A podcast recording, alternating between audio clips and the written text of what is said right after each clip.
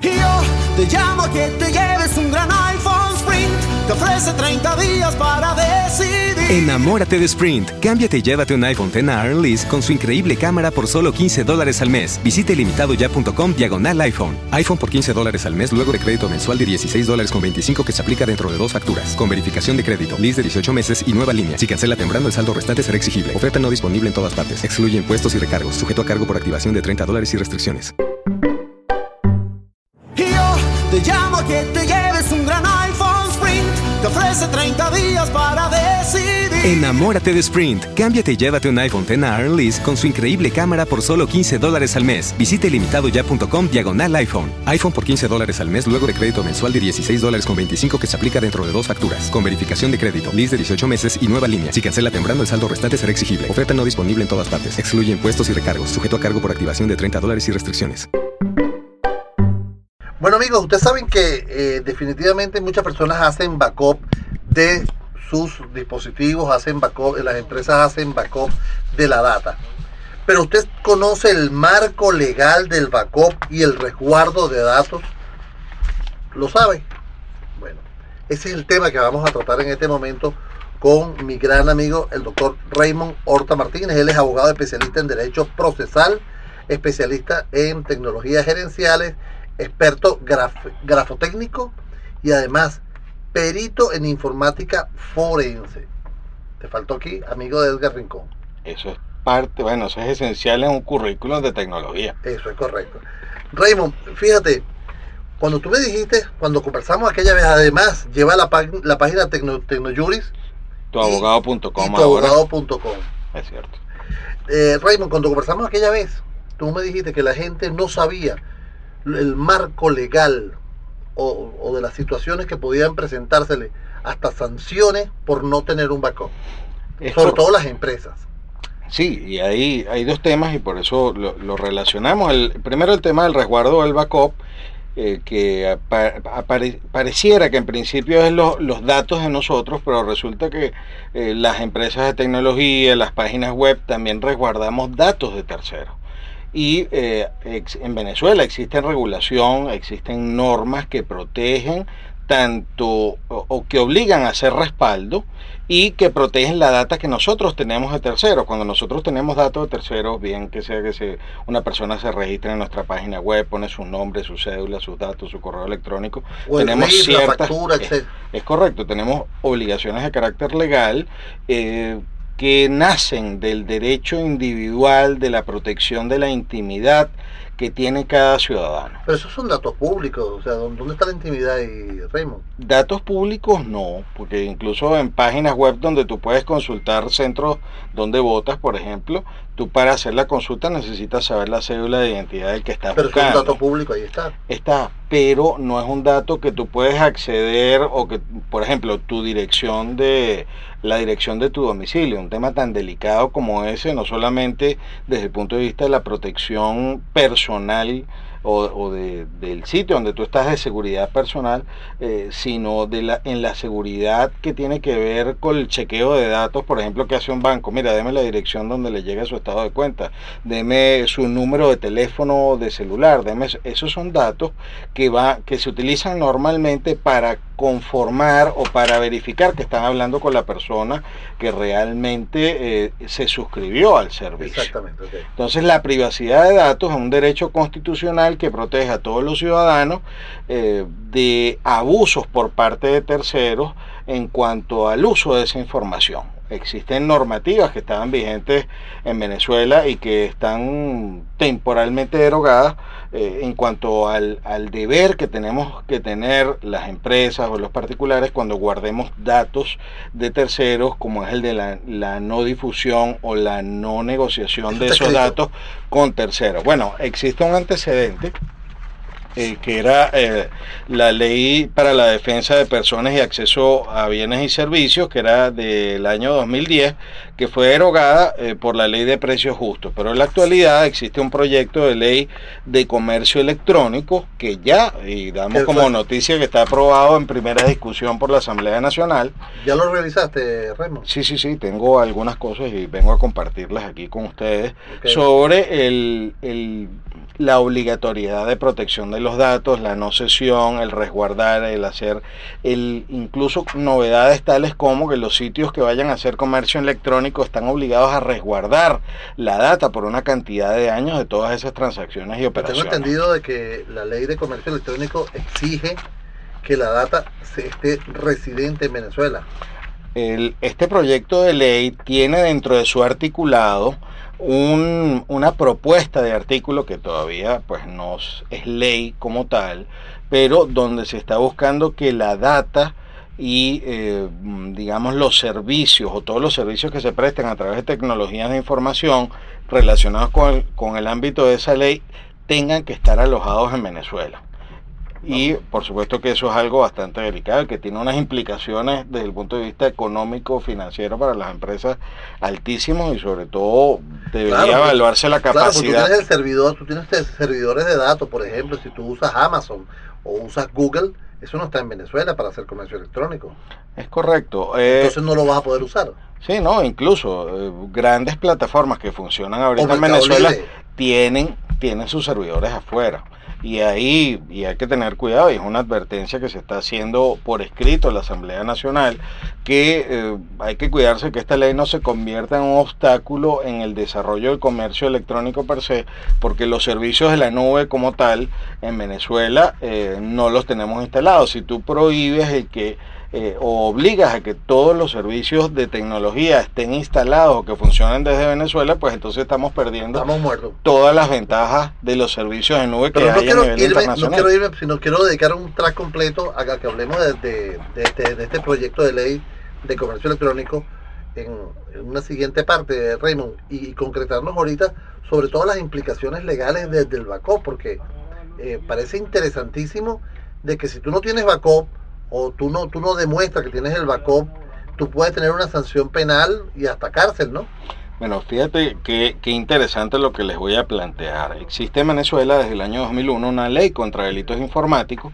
En esta ley contra delitos informáticos eh, se está previsto como un delito muy grave el borrar datos. Entonces, supongamos que nosotros tenemos una página web donde eh, hacemos una recopilación de datos, hacemos una recopilación de transacciones y no tomamos la previsión de hacer respaldo de todo eso, si nosotros bajo excusa de que no tenemos espacio borramos esa data, pudiéramos estar cometiendo un delito. Entonces, la misma ley contra delitos informáticos se, se convierte en una fuente de obligatoriedad del backup a los efectos de evitar sanciones o castigos. ¿Qué tal?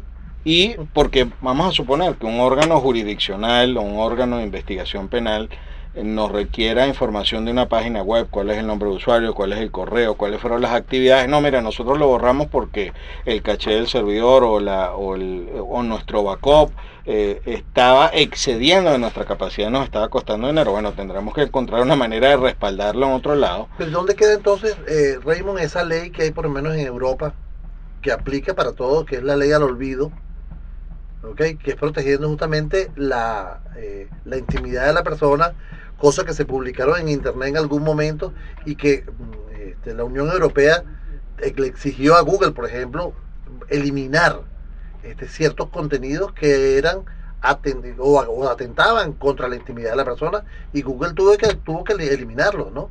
Entonces, eso se como que choca con esto, ¿no? Ahí, sí, ahí, ahí está eh, en, en, juego otro derecho constitucional que es el derecho al honor y a la reputación. Lo que estaba sucediendo en ese caso específico era, por cierto, un experto grafotécnico como yo también en España, que en alguna oportunidad, en un primer matrimonio... Se portó mal. No, no, le ejecutaron a, a, la, a, la, a su excónyuge una hipoteca, pero él aparecía allí y eh, quedó como que lo habían ejecutado o como mala paga, como decimos en criollo, Ajá. y cada vez que se ponía su nombre en Google, como eso estaba en un periódico de alta circulación, lo primero que salía era la información negativa de él. Entonces el derecho al olvido es el ejercicio de ese No tiene nada que derecho. ver con lo que estamos hablando. Eh, bueno, O- o sí, sí. no, sí hay, sí hay, porque pudiéramos decir que el periódico tenía derecho a resguardar o a no eliminar esa data. Entonces, ¿qué- ¿a quién pagó las consecuencias? Fue Google. Mira, no me estés poniendo ese dato o no me lo pongas tan relevante o simple y No llanamente sácalo, no me lo indexes porque estás violando el derecho del honor y la reputación de esa persona. Mira, nos queda poco tiempo para, para terminar con el tema del backup y recovery para ir entonces a, a conversar de lo que es el, el comercio electrónico. ¿Cuáles serían las acciones que te debemos tener para evitar sanciones?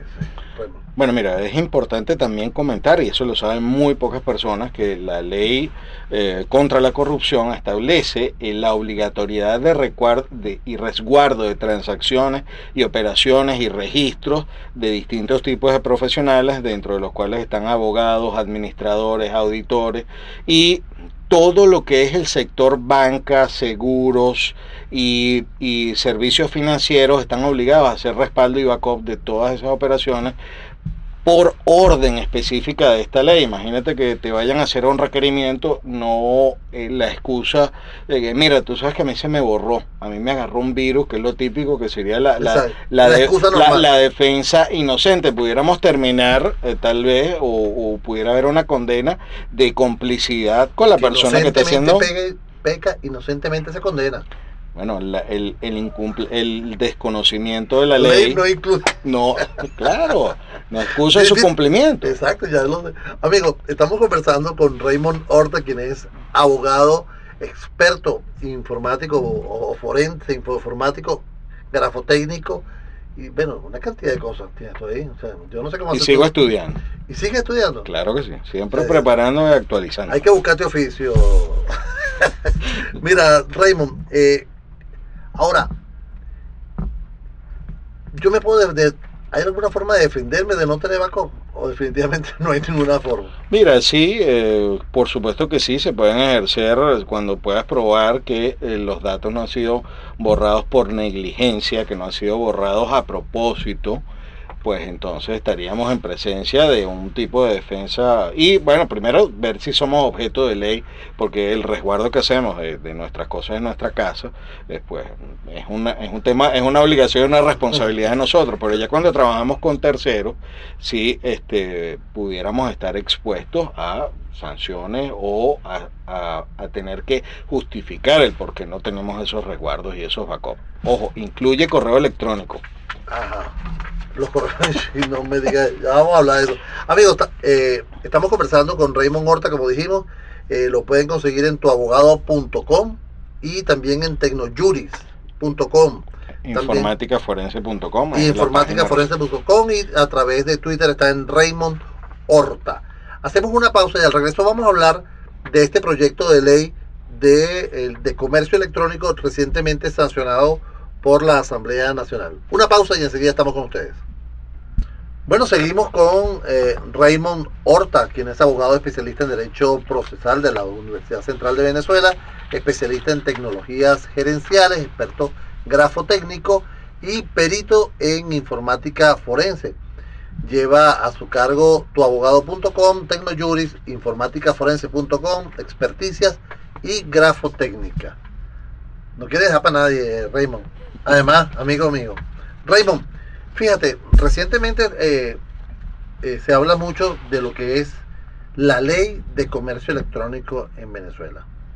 Para conversar, para empezar a, conversar de este tema, eh, ¿cuál es tu visión primero macro de, este proyecto de ley?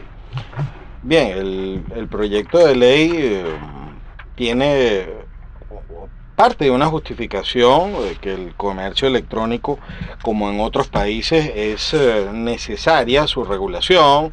Eh, se han visto algunos casos puntuales donde se han producido algunos eventos eh, que han afectado al consumidor y realmente hay un antecedente importante de su necesidad que fue la eliminación de algunas disposiciones que se establecían o que regulaban el comercio electrónico en la derogada ley para la defensa de, las personas, los bienes y servicios por la ley de precios justos. Entonces, esa derogatoria que creo que fue sin querer, eh, hace necesario el que se retomen esas, eh, esa normativa o esas reglas que deben haber para el uso del comercio electrónico o para el ejercicio del comercio electrónico en Venezuela para evitar que el consumidor pues reciba de alguna manera el castigo por la falta de regulación o que se aproveche alguna de las partes de otra, porque aquí sabemos que el comercio electrónico bien es va de empresas a particulares, pero también hay comercio electrónico entre particulares. Entonces esta ley en líneas generales busca eh, dar una competencia al gobierno nacional sobre el control y regulación de cómo se va a hacer el, el, comercio electrónico, establecer unas reglas de juego que por ejemplo no tenían antecedentes en Venezuela como el periodo de, de arrepentimiento en una compra, que uno por ejemplo hace una, una compra en internet y, y, si todavía no te han despachado, tú tienes el derecho de, de echarte para atrás por ejemplo, que eso puede, que puede pasar y es algo que psicológicamente se sabe que es el arrepentimiento después de haber hecho la compra, ¿no? sí. Muchas cuando le dice a tu esposa que compraste eso. O, o, ella te dice a ti que compró otra cosa. Exactamente. Lo que pasa es que en ese segundo caso no creo que valga la Pero Fíjate, eh, Raymond, ¿qué, cuál, es, en, ¿cuál sería la gran diferencia de hacer transacciones con comercio electrónico y hacerlas en una tienda? O sea, lo, lo, único que está variando aquí, a mi punto de vista, es que yo estoy en mi casa y el otro está en otro, en otro, en otro espacio y no estoy en, en, frente a un mostrador. La realidad es que el canal es el que va a facilitar como lo está haciendo la tecnología y en realidad no es una operación distinta a la que esté regulada Exacto. en el antiguo como, código de comercio. Código de comercio. En Exacto. realidad son opera, eh, operaciones de comercio. Pero sí hay una cantidad de cosas que, eh, que pudieran ser reguladas por ley como los tiempos de entrega, los plazos, la garantía de, de cómo se ofrece el producto. Por, te voy a dar un ejemplo que está previsto en la ley contra delitos informáticos, que es la oferta engañosa. Por internet, como es un tema que psicológicamente genera confianza, uno tiende a comprar o a creer que todo lo que te están ofreciendo es tal cual. Entonces, como, las, como las hamburguesas. Eh, la verdad, sí. o sea, la, la, hamburguesa pueden que, haber que diferencias. Que te ponen en, en, la, en, la, foto no es la misma. No, de hecho, te, de, de, hecho no es, eh, hasta los materiales son distintos, pero lo que se busca es que no, que el consumidor tenga la oportunidad de manejar la mayor cantidad de información y eh, que sepa si es un producto que se vence, que si tiene, que, que toda esa información la tenga para, para, que no sea objeto de engaño. La, ya eso, está, eso está, está bien. Eh, sí, ya, en realidad sí, los tiempos de entrega también son importantes, cuál es el canal, incluso, eh, ¿por qué el no? seguro, un, un, seguro del traslado, etcétera. Pudiera ser, aquí entran y hay una regulación sobre las compañías que, que hacen el delivery o la entrega de los productos, los plazos y otras cosas, pero por ejemplo pudiéramos evitar a través de esta ley el que se hagan lo, en los contratos de adhesión, que en derecho son aquellos contratos donde uno no tiene más remedio que aceptar las, las normas que te propone el eh, con el que tú vas a contratar, que esas normas el Estado intervenga y que te ponga ciertos parámetros de lo que tú no puedas salir. Imagínate que tú entraras a una página web y te dijera, bueno, mira, yo una vez que te cobre tengo seis meses para entregarte la mercancía. Claro, claro. Si no está regulado, eso es un abuso de derecho.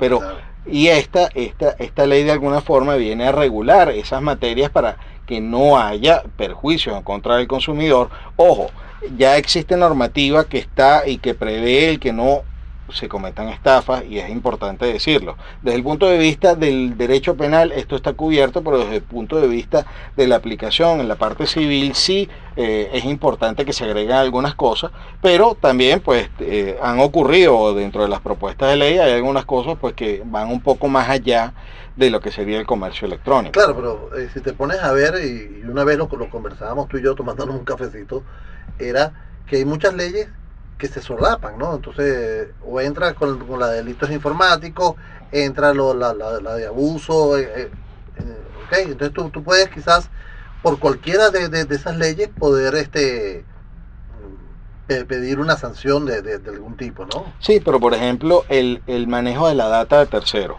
Esto está previsto y, y, estuvo en algún momento vigente. Aquí están prohibiendo eh, vender la data que tiene una compañía de tecnologías de información a otra. Y yo te he citado algunos ejemplos. A veces cuando uno lo llama eh, por telemercadeo y te llaman por tu nombre, segundo nombre, apellido, segundo apellido, y te dicen, no, mire, su oficina está en tal lado y usted eh, tiene el perfil para comprar este producto, yo a veces he dicho, mira, la, la información yo no sé quién te la dio pero creo que cometieron un delito porque te, tienes más datos de mí de los que yo quisiera que tú tuvieras.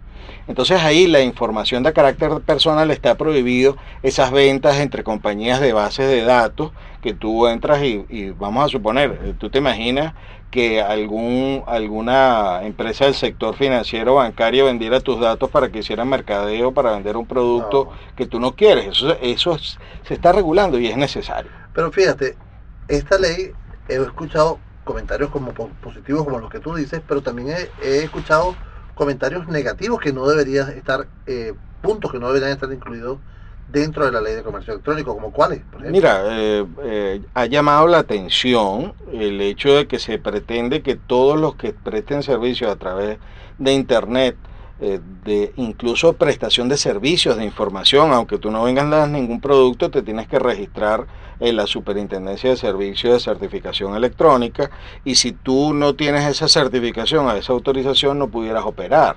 O sea, hay algunas cosas que están llamando la atención y están centralizando ese registro eh, o están pidiendo algunos o de en esa en ese borrador o en ese primer eh, en esa primera etapa aprobada están eh, exigiendo unos certificados a los particulares para hacer comercio electrónico y eso lo que ah, en vez de ayudar empeoraría la situación o bloquearía lo que sería el comercio electrónico en la actualidad. Te, había comentado el tema de la obligatoriedad de alojamiento de la data y, o de la ejecución de servicios de tecnología solo, en el solo en el territorio nacional, que es algo pues que mm, incluso pudiera no estar preparada la plataforma tecnológica nacional que ya está recibiendo eh, denuncias por lentitud, eh, pudiera convertirse entonces en otro cuello de botella el tener que obligar o simplemente pudiera haber una corrida de empresas este, que ya tienen sus servicios alojados afuera. Ahora, ¿qué pasa con ese comercio electrónico que viene de afuera,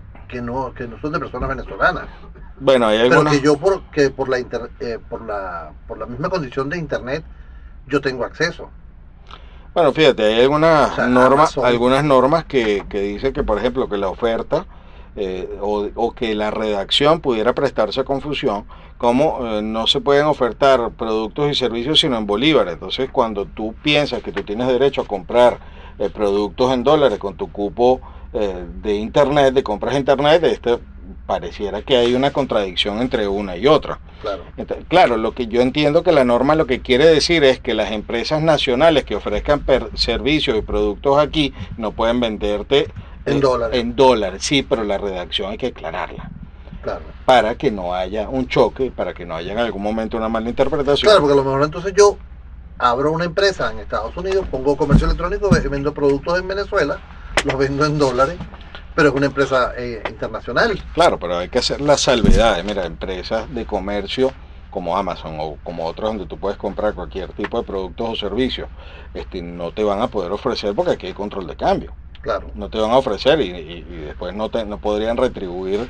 Entonces, esos son temas que hay que revisar la redacción y que todo el mundo, todos los ciudadanos tienen derecho a opinar sobre. Ahora, ¿cómo podemos opinar allí, Raymond? Bueno, la Asamblea Nacional ha dicho, nosotros acabamos de publicar el proyecto aprobado en primera discusión en la página tuabogado.com e informáticaforense.com pueden revisar el articulado y nosotros podemos recibir sus dudas, podemos recibir las opiniones que tengan y las vamos a hacer llegar por escrito a la Asamblea Nacional. Ah, pues se, puede de esa manera Sí, sí, por escrito. Yo en la Asamblea Nacional, en experiencia de, de, otras leyes en las que hemos participado, pues ellos oyen, ellos leen las observaciones y eh, pues al final eso se lleva a Ese comité que está haciendo esa, esta ley de comercio electrónico este, debería estar asesorada por empresa, por lo menos, por lo menos la Cámara de Comercio Electrónico de Venezuela, por ejemplo, sería un punto. Cabecom E, eh, de la cual estoy encargado de la consultoría jurídica, eh,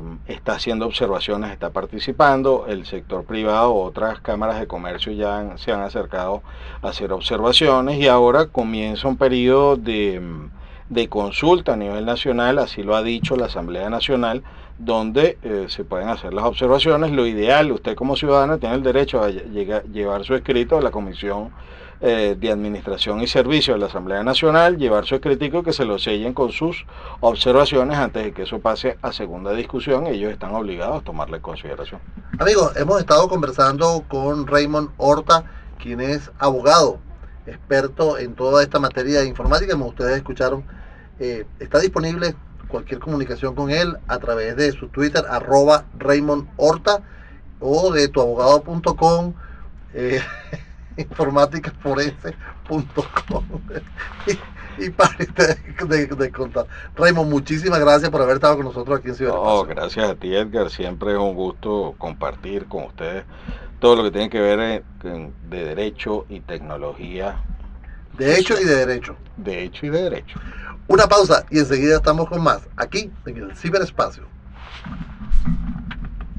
Y yo te llamo a que te lleves un gran iPhone Sprint. Te ofrece 30 días para decidir. Enamórate de Sprint. Cámbiate y llévate un iPhone X a Lease con su increíble cámara por solo 15 dólares al mes. Visite limitadoya.com diagonal iPhone. iPhone por 15 dólares al mes luego de crédito mensual de 16 dólares con 25 que se aplica dentro de dos facturas. Con verificación de crédito, lease de 18 meses y nueva línea. Si cancela temprano, el saldo restante será exigible. Oferta no disponible en todas partes. Excluye impuestos y recargos. Sujeto a cargo por activación de 30 dólares y restricciones.